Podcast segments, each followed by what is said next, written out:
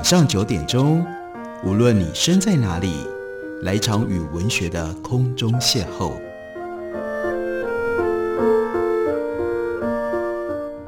杨照谈书，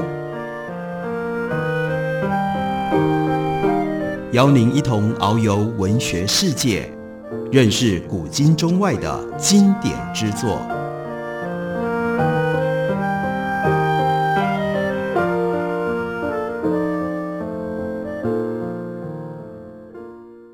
各位听众朋友，大家好，欢迎收听杨照谈书。本节目于台北广播电台 FM 九三点一，每个星期一到星期五晚上九点为大家播出。我是杨照。在今天的节目当中，要为大家介绍的这本书，跟今年即将要登场的我们的九合一选举有非常密切的关系。当讲到了选举，就必然在今天这样的一个气氛跟环境底下，让大家关心假新闻的问题。林兆珍教授写了一本书，由联经出版公司出版，在书名标题上直接就叫做《假新闻政治》，而且因为这是本土的自制书，虽然在书里面大量引用了国际上面的各种不同的文献跟例证，但是它主要针对的对象还是台湾的选举，所以这本书的副标题直接就叫做《台湾选举案角的虚构和欺骗》。在书中开头的时候，作者林兆珍就提到了，假新闻不是新鲜的产物，但假新闻能够形成真实而且巨大的政治影响力，前所未见。假新闻泛指意图欺骗的不正确资讯和偏见，目的是要撼动社会对于真实的理解，并且在很多的事情上引发怀疑。同时，假新闻形成于大家不那么在意真实的后真相时代。让假新闻和后真相成为资讯混乱时代的相关名词。后真相意指民众更愿意相信能够迎合他们的情感跟个人信仰的资讯，而不是去搜寻事实以及客观的资讯。也因此，在 Oxford Dictionary 牛津词典上面跳出了后现代作为二零一六年的年度名词。这个后真相的后在英文里面是 post，这不是 after。之后的意思，更恰当的说法是 irrelevant，也就是无关真实。到了这样的后真相时期，社群媒体时代来临，每一个新闻事件都可以创造出一个社群来，社群媒体渐渐成为新闻的来源，甚至还反过来提供了新闻记者方便低廉的新闻跟资讯。因为假新闻可以在，例如说，FB 或者是 Instagram。的平台接触到数以千万计的人，以至于影响力远远超过往昔。数位时代使得情形变得更加的不利。那这里他引用了 Barkley，这是一位关心媒体试读的图书馆员，他写了一本有关假新闻的著作。他认为要把假新闻形容成为客观的观点，几乎是不可能的事情。相对于 truthiness，也就是真实性。后真相在于强调激动跟情感，是人们消费资讯、搜寻资讯、选择资讯，乃至于回避资讯和使用资讯的准则。这个想法有助于理解人们到底是如何消费资讯，以及人们为什么容易受到假新闻的影响。在后真相时代当中，人们更常因为情感跟心理的因素而消费资讯，比较不是诉诸于认知。从假新闻的案例来看，后真相时代更能够催生吸引注意力的假新闻。要说明的是，在后真相时期，并未拒绝客观的事实，也就是 facts 是存在的，只是需要打消笼罩在事实四周的神秘性。举例来说，认知学者致力于如何让符合现实的想法显现起来，显现真实的意义。并能够使得某一个陈述，一个 statement 能够就是一个事实。以科学事实来说，科学家在实验室里做实验，并且接受同侪的检验，于是科学家就以 truth 称之为叫做真理人的角色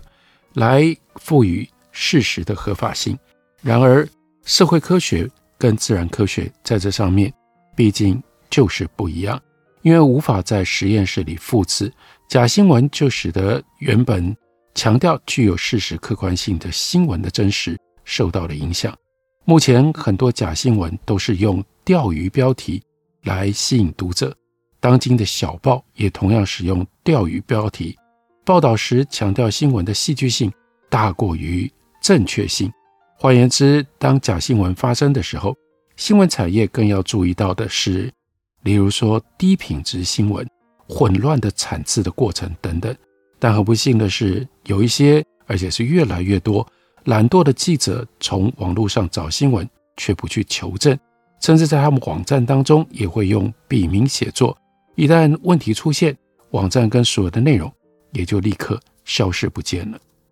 在这样一个后真相的时代，假新闻之所以能够产生这么大的影响力，林兆珍也就特别提出了我们大家也应该相当熟悉的环绕着我们的同温层，还有。随着社群媒体以及各种不同的演算法而产生了特殊的政治上面的运作，假新闻传播要能够达到效果，参与其中的网民都必须出力，目的是强化分享。至于讯息是不是真的，就没有那么在意了。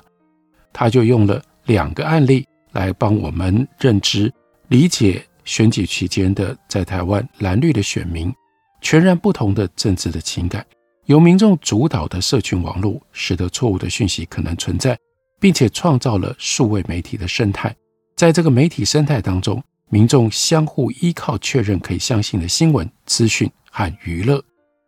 其中的一个例子是，二零一九年当中各种坐票传闻流窜，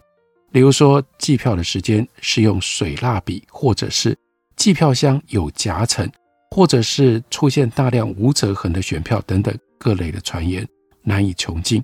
二零一九年十二月二十六号下午四点零八分，账号李密在韩国瑜打倒民进党粉砖贴文指出，二零二零年投票完毕，各投票所将不再清点已经领票数的讯息。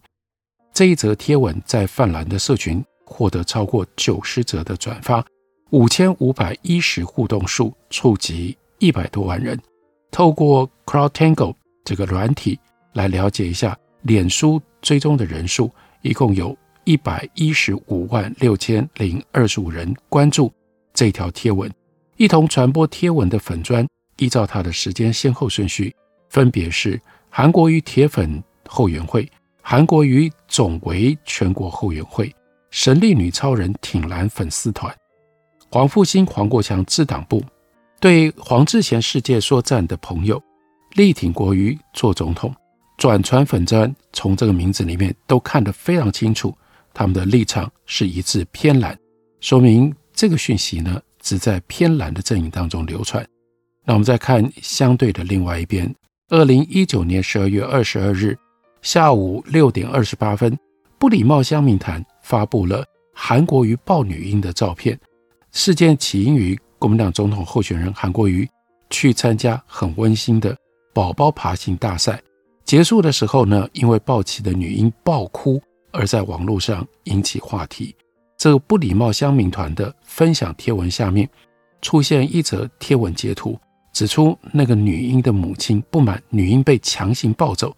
同样呢，用 CrowdTangle 的软体来检验，就发现不礼貌乡民团脸书的追随者。达到了六百零四万人，协助传播该讯息的相关脸书粉砖有 ETtoday 新闻云、ETtoday 分享云、Formosa 鬼岛民族妇女、酸酸时事铁丝团、反抗中共并吞一票不投泛蓝这些粉丝团，新闻媒体除外，转传脸书的粉砖几乎全部都是偏绿的。然而这两条讯息都是不实的。第一则讯息，台湾事实查核中心在二零二零年一月三号下午澄清这是错误的讯息。至于第二则新闻，进一步对照 YouTube 平台上的完整活动影片，影片第十三分三十三秒的时候，明明就可以看得到女婴的母亲从影片的爬行比赛当中推测出他的身份，是他亲自把女婴抱给了韩国瑜，看起来那个妈妈。完全没有气愤或者是不满的意思，所以那一则贴文也是假新闻。这两个案例传递的都是假新闻，这样的贴文却能够在脸书平台上像病毒一般的传播，分别拥有一百多万到六百多万的追随者，可以看出脸书平台对国内政治的影响力。社群平台形成各自的同温层，立场各异的社群媒体更是不断地制造议题，并借由政治相同立场的其他社群进行更深远的传播。这些极化的政治意见快速地在社群平台，像是 Line 啦、脸书啦、YouTube 等，在上面予以传播。网络因为匿名性，更加提升了内容的传播跟分享。不但传播的速度更快，而且呢，形成了前所未见的族群对立问题。这样的政治对立现象，在选战期间经常可见。在联合报一则二零一九年的报道当中指出，当爱河出现了鱼群狂跳岸的现象的时候，韩粉呢是高兴的喊“韩国瑜回来了”，韩黑呢则酸“鱼集体轻声”。韩粉韩黑的声音都是来自于网络，任何的社群都不会平衡呈现观点，只想说社群内可能想听的话。这是当前政治同文层非常明显，也是非常尖锐的现象。我们休息一会儿，等会回来继续聊。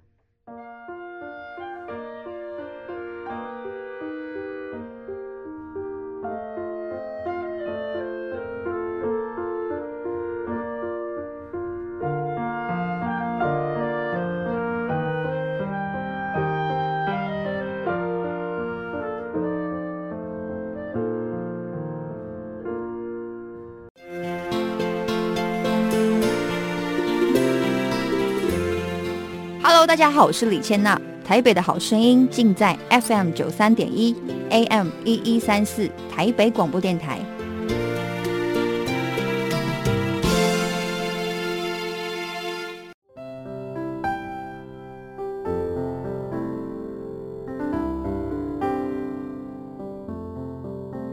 听见台北的声音。拥有颗热情的心，梦想的电台，台北广播 FM 九三点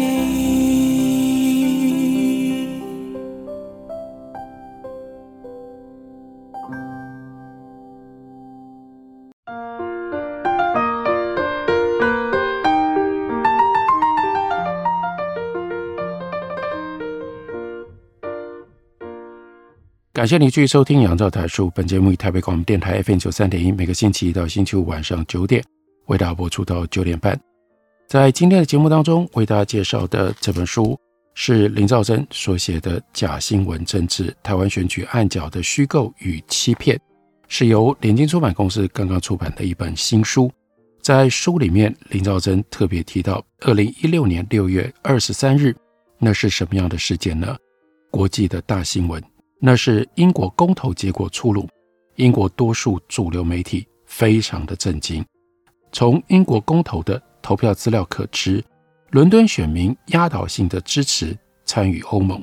英国北方则投票支持退出。当时英国媒体遭到质疑，怎么会如此不了解英国北方民众的心情呢？同样，这一年美国总统选举的时候。美国精英媒体也因为川普取得了白宫宝座而受到质疑，认为他们不了解美国基层劳工选民的看法。要认真理解发生在英国跟美国这两件事情，还有跟媒体之间的关系，需要更多的经验研究，并且了解民众使用社群媒体的习惯。以美国为例，不少民众是使用 FB 来获得讯息。有百分之四十的美国人从脸书上获得资讯，并且跟外界分享。脸书已经成为美国民众主要的新闻来源。再加上民众对于传统媒体的信心下降，还有政治极端化的现象，导致于假新闻的事件层出不穷。这些假新闻一开始转述的可能是真实的新闻，却在传播的过程当中遭人篡改，或者是任意修改标题。加上网友意见，接着呢大肆的传播，变成了假新闻之后，传播的力量更大。目前，民众拥有传统主流媒体以外的资讯管道，社群媒体影响力越来越大。民众的投票行为已经越来越难预测了。童文成在假新闻成为全球关注的严重问题之后，经常出现于文章跟民众的口中。社群媒体或者是 micromedia 这种伪媒体，多会锁定特殊的目标群体，并且保证这个人可以在更多的平台找到相似的讯息。同时，在网络环境当中搜寻个人喜好的资讯。以至于假新闻有了成长的空间，社群媒体更可以把人带进到同温层里。同温层在英文里面有另外一个说法，称为 echo chambers，回音室，是社群媒体饲养跟策展的结果，使得人群环绕在自己喜爱的资讯当中。同温层还会因为大家共同的见解而继续扩张。当遇到和自己看法不同、相冲突的资讯的时候，就会选择相信和自己看法相同的资讯。同温层是选择性的暴露，选择性资讯搜集的案例，它可以定义为预设立场，也就是会避开冲突，追求适合自己的资讯。同温层可以视为独特的资讯宇宙。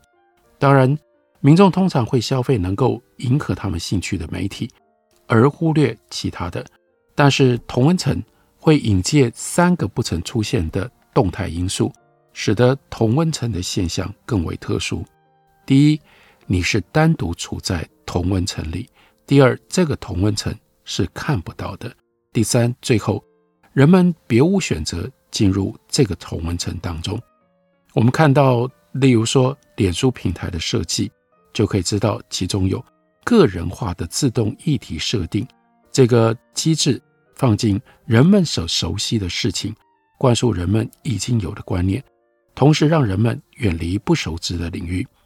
同温层如果只是关乎个人，那还没有怎么样。但是当所有的人都住在自己的同温层生活当中，同温层当然就变成社会现象，影响到社会，而产生了负面的社会效果，那就是圈内人相互连接和向圈外桥接的这两项。社会资本都产生了改变，同温层在意见极化的环境当中特别能够蓬勃的发展。在政治极化环境当中的人们，可能因为一个好的故事或者是一个符号的象征，一同来反对某一件事。另外，也可以因为某一个丑闻激发大家对敌对阵营的愤怒。愤怒是同温层形成的另外一只重要的翅膀。在同温层当中提供矛盾的鼓吹的讯息，就可以刺激群众愤怒。假新闻研究已经发现，愤怒是决定读者愿意在脸书分享资讯的关键传播机制。越是极端跟愤怒的人，越有可能分享网络上的政治讯息。读了这些故事之后，又会让他们更加的愤怒。由此可知。假新闻的模式是制造异议而非制造同意，因为可以激起冲突跟愤怒的，绝对比让人流泪的要有效。当人们感受到愤怒，认为这个事件是导致不正义的原因的时候，这时候感情就被驱动，而且相信他们可能借着传递愤怒而完成某一种特定的目的。又回到二零一六年。那一年，美国社会出现了各式各样的假新闻，即使是大选结束，假新闻的事件没有减少。华盛顿有一间称之为叫做 “Commie Ping-Pong” 的披萨店，早在美国大选日，那一年的大选日是十一月八号的前几天，披萨店的老板叫做 James Avantis 发现关注自己的 IG 账号的人突然变多了，并且出现了。我们盯上你了这类恐吓性的留言，接下来 Avantis 他还有呢，披萨店的员工也陆续从简讯、脸书和 Twitter 上面收到了各式各样的威胁。经过一轮的网络搜索，Avantis 他发现，在脸书、Reddit 网站，还有一个称之为叫做 The New Nationalist 的网站上。出现了几十篇文章，还有多个讨论群，毫无根据的声称，民主党的候选人当时是 Hillary Clinton，还有他的竞选团队主席 John Podesta，以这间披萨店作为基地，并在其中去绑架、侵犯跟贩卖儿童。这个话题热度很高，在叫做 Reddit 这个网站上面，就出现了一个称之为叫做 Pizzagate 披萨门的讨论群，吸引了将近两万名用户。二零一六年十二月四日，那是一个礼拜天下午，就有一名二十八岁的男子 Aga Welch 在这一家披萨店内持枪开火，并且遭到了拘捕。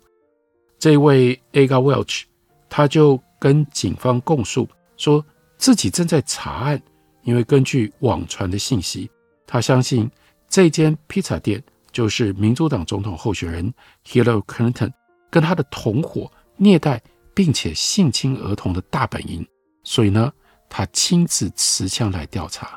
从这个称之为叫做 Pizzagate 在美国的案例，我们可以了解这个高热度、高声量的讯息在同温层发酵，引发的那就是网民们的愤怒、焦虑，形成分享资讯的意愿。并且不断地散布这个想法，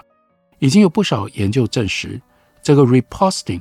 再次贴文最可能引起病毒的传播。病毒式的社群传播可以增加内容的重要性，进而创造可以影响社会经济和政治的结果。再以 Pizzagate 作为案例说明，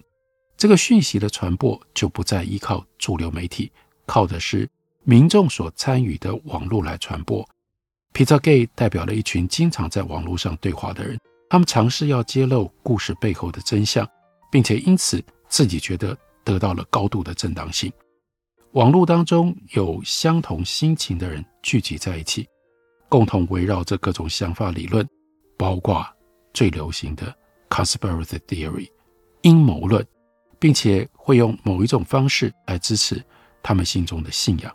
这些去中心化的个人。他们有着共同的目的，并且认为彼此是一个 community，同温层也就成为政治人物经营的场域。传统的选战讲究草根经营，才能够在选战当中获胜，进而赢得政治权力，而非只是想要在社群当中赢得注意而已。现在打选战，更要知道如何有效地使用社群媒体。例如说，有一个叫做 Britain First。这是在英国的一个极右派的政治团体，靠着一些媒体的绝技，很快就累积到两百万个粉丝，成为非常受欢迎的粉丝页。但是，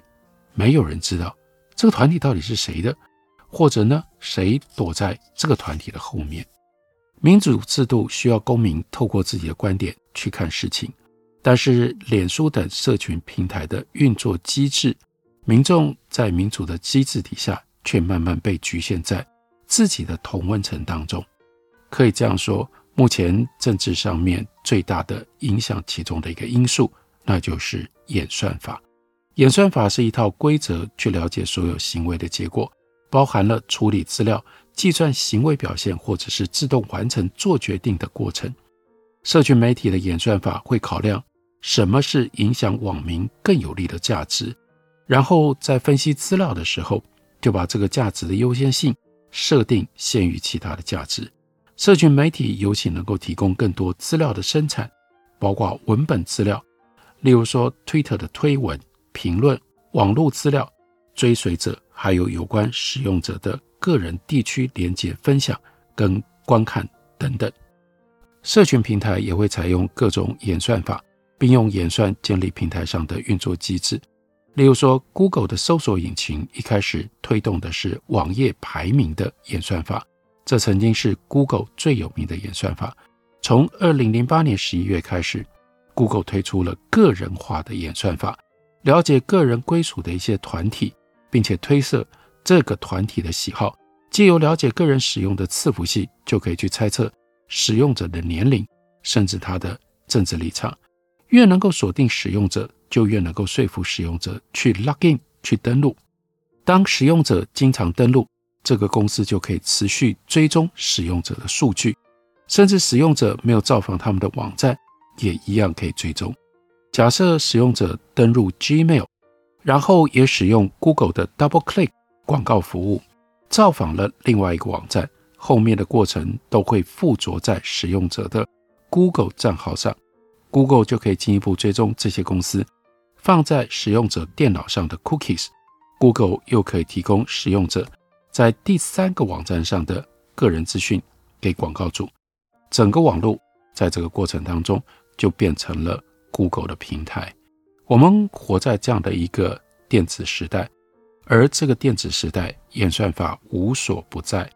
所以你如果不了解演算法，事实上。你也就不可能了解当今现在这个时代的政治跟选举了。所以，希望大家对于台湾选举暗角有一些什么样的虚构跟欺骗，尤其是更广泛的社群平台所产生的各种不同的效果，能够有更高的警觉。那就建议大家来读一下林兆珍他的这本新书《假新闻政治：台湾选举暗角的虚构与欺骗》。感谢您的收听，我们明天同一时间再会。